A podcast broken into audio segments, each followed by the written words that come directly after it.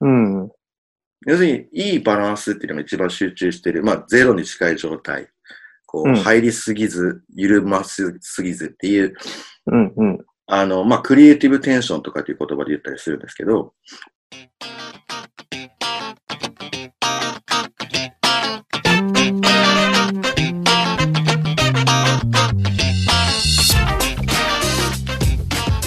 番組は日本のメンタルコーチ業界を盛り上げよう。そして日本に正しいメンタルトレーニングを普及して日本のパフォーマンスを最大限に増やそうという理念のもと現役メンタルコーチが立ち上げた日本メンタルコーチ連盟公認の番組ですメンタルコーチ業界のことやメンタルとの正しい向き合い方について毎週月曜日に役立つ情報を発信していきます。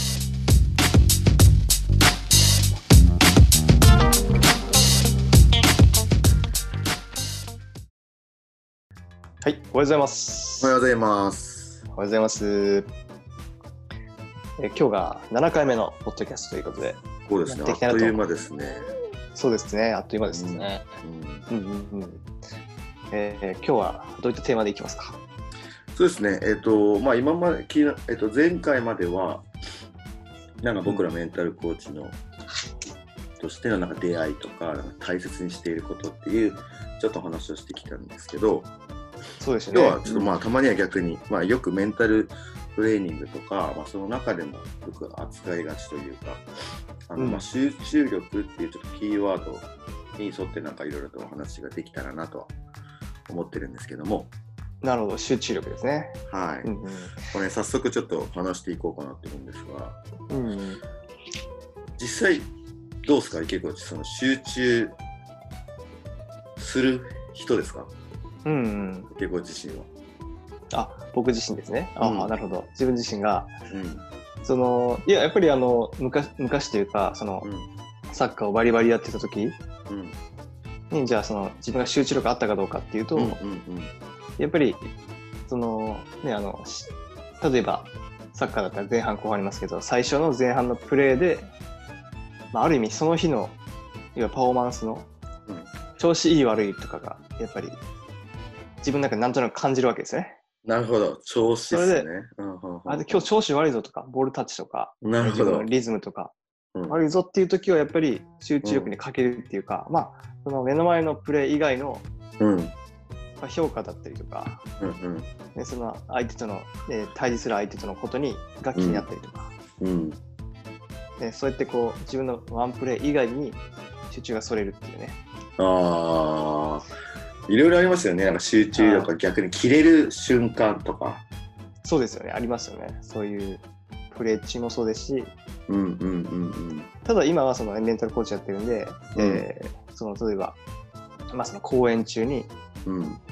こうなんですかね、あのー気持ちを切り替えて集中し直すとか、ま まあ、し仕事中もそうですよね。集中したくてもなんか、あなんか雑念が多くて集中できないなっていう時にうまく集中する方法とかが、ね、今は知ってるんで雑念、そうっすよね。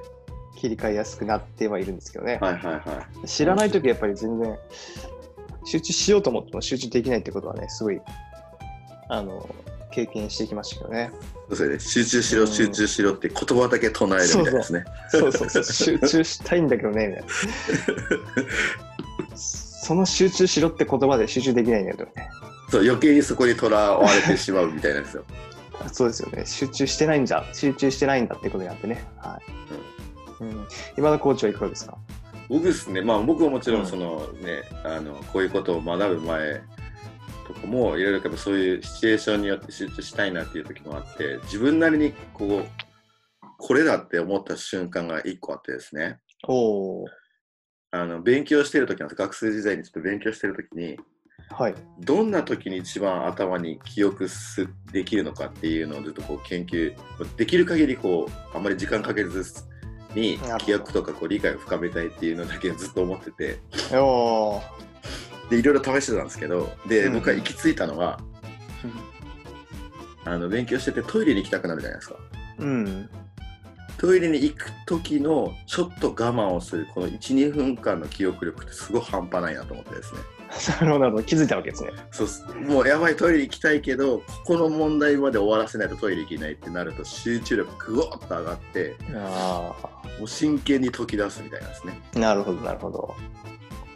そうそうあの瞬間だけは忘れないです。もうこれ来たらあやばい、まあ、勉強チャンスみたいな感じでめっちゃやってたのを覚えてますね。はあ、はあはあ、えでそれはなんかさあのたまたまたまっていうかあの、うん。期限が期限を作ってうまくいってたみたいな。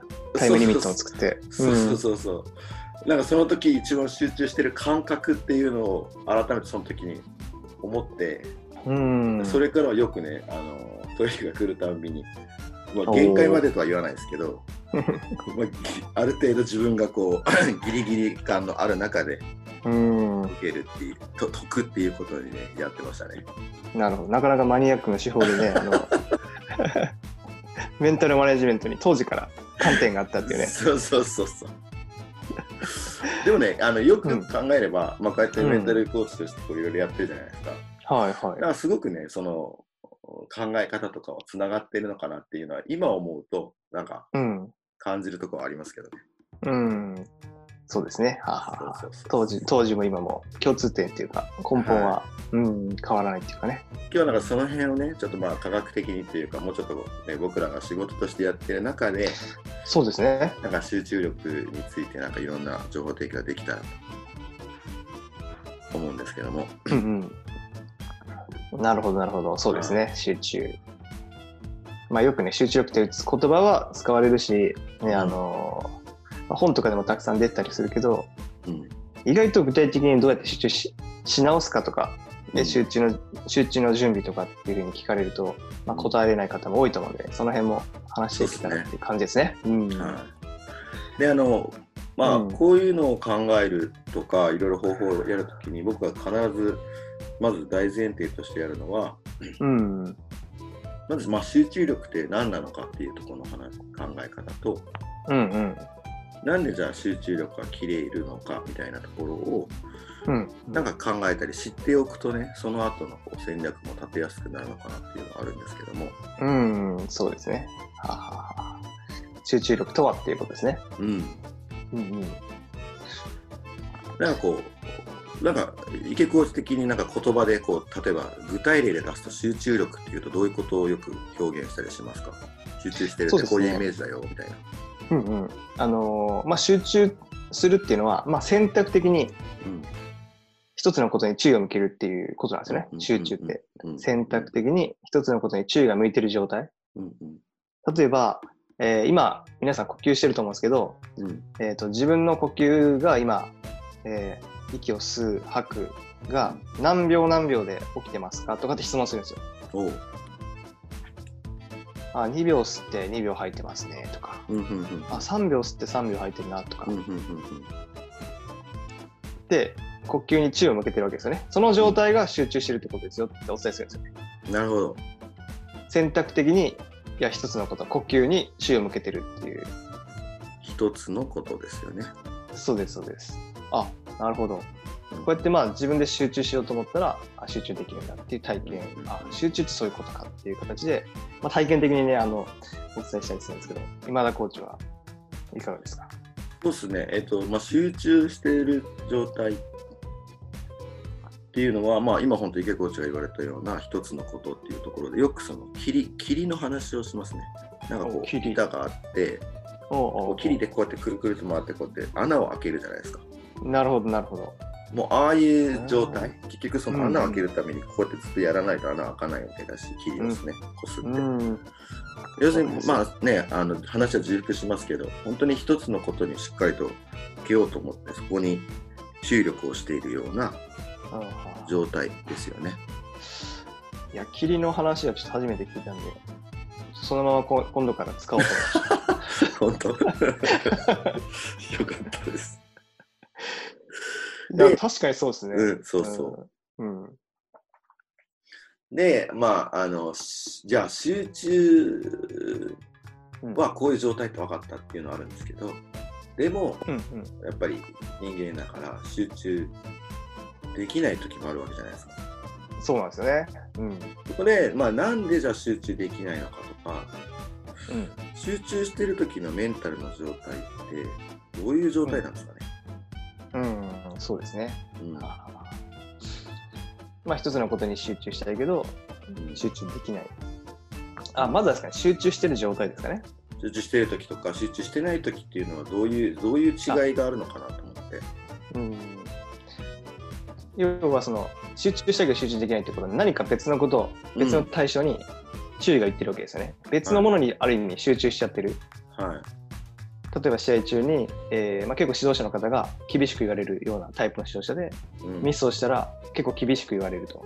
うん仲間からも結構厳しく言われるってことは、その指導者からの評価っていうところに注意が向いてる。うんだけど自分は目の前のプレーに集中したいんだけど、うん別のところに集中がいっちゃってる、注意がいってるっていう、はそれが集中できてない状態っていうのはそういうことだと思うんですよね、言語化すると。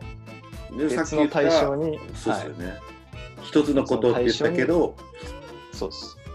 別のことに似てる。一つのことと、まあ、うん別のことにも、例えば集中が100あったら、うん。えー指導者の評価40、うん。仲間の声30、うん。うん。うん。まあ、目の前のプレーの集中30みたいな感じで、分散してしまってるっていう状態が、まあ、集中できてない状態だと考えてるんですよね。うん。うん。うん。うん。う。うんん。うんうん本当そうですよね。なんかこう、逆ですよね。なんか分散してしまって、一つじゃなくて、それが二つ、三つみたいな、こう、気がいってしまっているような感じですよね。そうですね。うんうんでも僕も本当にそう思ってて、うん。うん、で、逆にじゃあその分散する理由っていうのは逆に、ね、今池コーチもちらっと話し合ってましたけど、例えば、うん外側から言われたことに対してへこんでいるとかもそうだし、うんうんね、相手の状況を見て、なんか勝手に自分がそう思ってるっていうのもあるしとか、そうですね。まあ言われて、なんか不安になっている時とかも、集中が落ちる原因にもなるし、そうですね、不安。うん。逆にこう緩んでしまっている時っていうのも、うん。なんか集中がこう切れているってのあるじゃないですか。うんその時に、そうそうそう。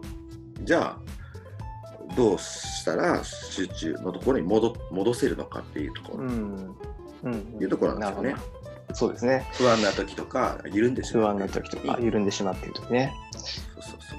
今田コーチはいかがですか？そうやって緩んでしまったり、不安がある時に、まあ、集中できてない時に、どのように、ね、その集中していくかっていう。うん。まあ今大きく分けるとその2つがやっぱあると思うんですよ。緩むか、逆にこうんう萎縮してしまっている時とかっていうところがあるので、うん。要するにいいバランスっていうのが一番集中している、まあゼロに近い状態。こううん入りすぎず、緩ますすぎずっていう、うん。うん。あの、まあ、クリエイティブテンションとかっていう言葉で言ったりするんですけど、いい緊張ィブテンション感を持っている状態にするっていうことですよね。でいろんなアイデアが出る。自分の目標に対して、しっかりと自分がそこに向かっていってるかどうかのテンションっていうその緊張度合い持っておくっていうことをすごく大事にしするようにしてて、うん。なるほど、なるほど。はあ一つ、あのまあ、今のうん緩んでるところで言うと、うん。よくその、えーまあ、試合をするじゃないですか。で、試合をして、はい。技術的にこっちの方がちょっと上、相手が、スキルはこっちよりもちょっと下の場合って、やっぱり人間なんでちょっとこう見下し感とか、あ、やれるよねってなると、緩む時ってあるじゃないですか。たそうですね。はあ、はあはあ、なんか今日の試合ぬるくないみたいな。もうちょっとやれるはずなのにみたいな。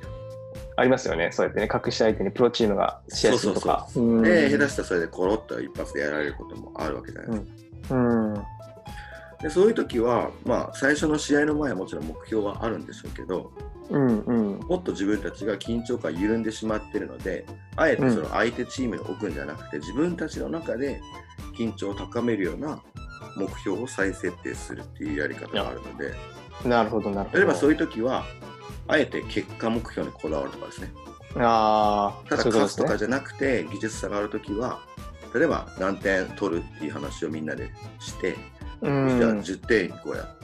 しかしここは得点差を取りに行こうみたいな形で、うん新しい目標としてスコア目標を作っておく、数値化して見えるようにしてですね。うん。そのためにみんなでガッと取り組むと、対相手じゃなくて自分たちでやれることをしっかりとこう整理してやるようになるので、まあ、緊張感が高まると。うんうんうん。で逆に、まあ、その萎縮してしまっているとき、萎縮しまってるとき。うん。緩んでるじゃ逆に萎縮しすぎてもやっぱり集中力がそがれるときもあるので、うん。萎縮してしまっているときは逆にですね、そういう結果目標ではなくて、行動目標に置き換えるとですね。ああ、なるほどね。うーん。あー勝つこれは勝つと。かじゃなくて、うん、うん。まずは自分たちが何からできるかみたいなですね。まずはこの、うんうんしっかりと3分間、まず走ろうとか、うんうん。なるほど。で、1個クリアしたら、じゃあ次これをやろう。まず3分間はこれをしようっていうことを組み立てながら、うん。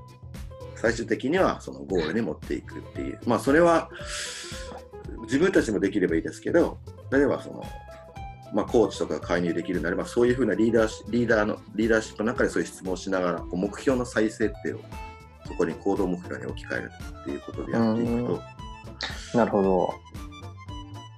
緊張感は作れたりするのかなと。そうですね。確かに緊張感っていうのはすごくそのね、えー適度なリラックス、適度な緊張感が、うん、まあその最適な集中にね、あの向かうっていうのは、うん、うん。まあ昔からね、スポーツ心理の世界とかでも言われてる話で、うん、それをうまく使って、えーまあ緩んでるときは、そういう相手チームにフォーカスするんじゃなくて、自分のチームにベクトル向けて、結果の目標を作ることで、うん。まあいい緊張感を持うという戦略ですね。は逆にその、えーまあ、萎縮してしまっているとき、い。うん、結果に目が向いて、そのパフォーマンスが落ちているとき、集中が落ちているときは、もう一回行動の目標を再設定すると。そうですね。ああ、これ使いやすいですね。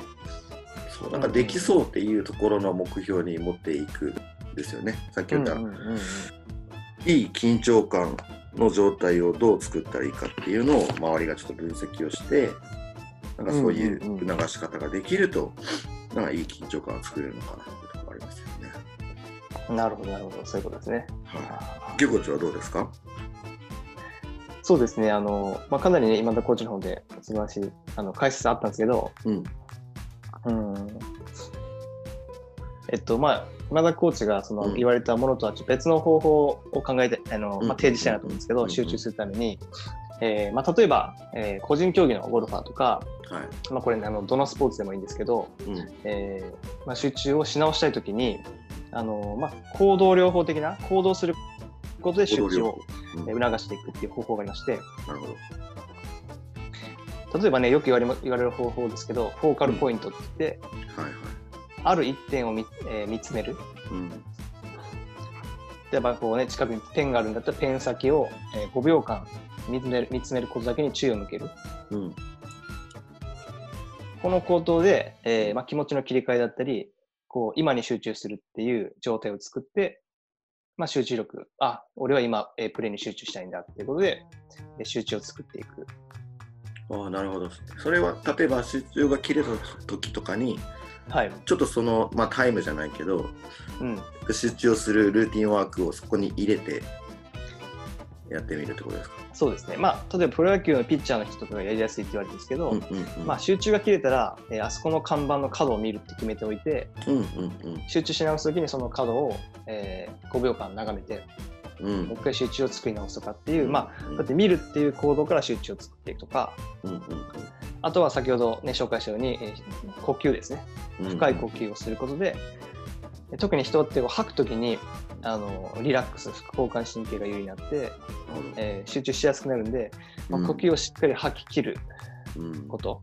うん。3秒間息を吸って6秒間吐き切る。吐くときにしっかり集中して生理的に集中できるような状態を作っていく。なるほどですね。強制的ながら自分の時間をちょっと7秒でも10秒でもいいから、うん。自分のための時間として使って自分のこう気を正すというか、まあ、そういった時間を作ってあげるってことですよね。そうですね、うん。まあ集中が、まあ、気が散漫になっている分散しているものを一つのことに注意を向けることで、もう一度、えー集中できる状態に近づけていくね、なるほど。はい。まあ、今のコーチが言われたのは思考面ですよね。目標を変えることで、その思考から、えーまあ、集中を変えるっていう、まあ、僕がうん。今回お伝えしたのは行動面ですね、うんうんうんうんううんん。行動で、えー注意力を作っていく、集中力を作っていく方法ですね。他にもあのね、えっ、と、姿勢が、えー、大体こう集中力が切れたり、パフォーマンスが下がると姿勢が悪くなって、うん。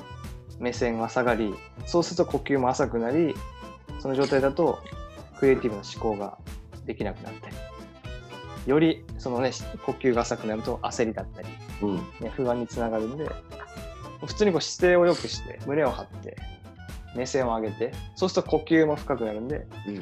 集中しやすい状態になるっていう。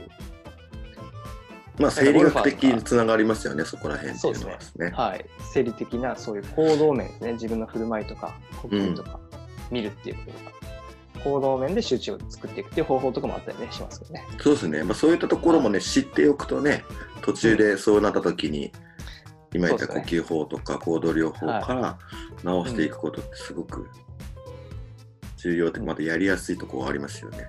そうですね。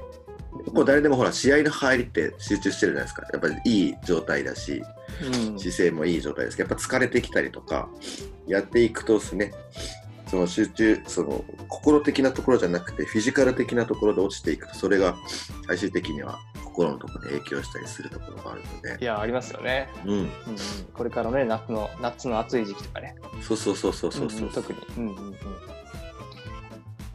いいですね。そういった時は今言ったように行動療法っていうか、体の姿勢をちょっと正すとか、うん呼吸のところに目を向けるっていう行動療法と。であとはちょっと僕がお伝えした目標の再設定をするっていうところですね。そうですね。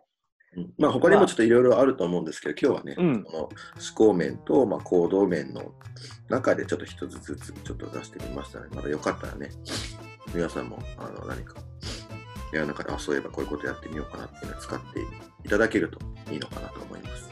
そうですね。うんはい。ということで、今回の7回目は、えー集中力という観点で、えーポッドキャスト、週刊メンタルコーチ、お届けしてきました。はい。今田コーチ、ありがとうございました。はい、どうもありがとうございました。はい、ありがとうございました。今回のポッドキャストはいかがでしたか？番組では質問をお待ちしております。ウェブサイト日本メンタルコーチ連盟にある週刊メンタルコーチ番組質問フォームからお送りください。また、週刊メンタルコーチは、ポッドキャスト、YouTube にて配信しております。チャンネル登録していただくと最新のアップロード情報が届きますので、ご興味ある方はチャンネル登録よろしくお願いいたします。ご視聴ありがとうございました。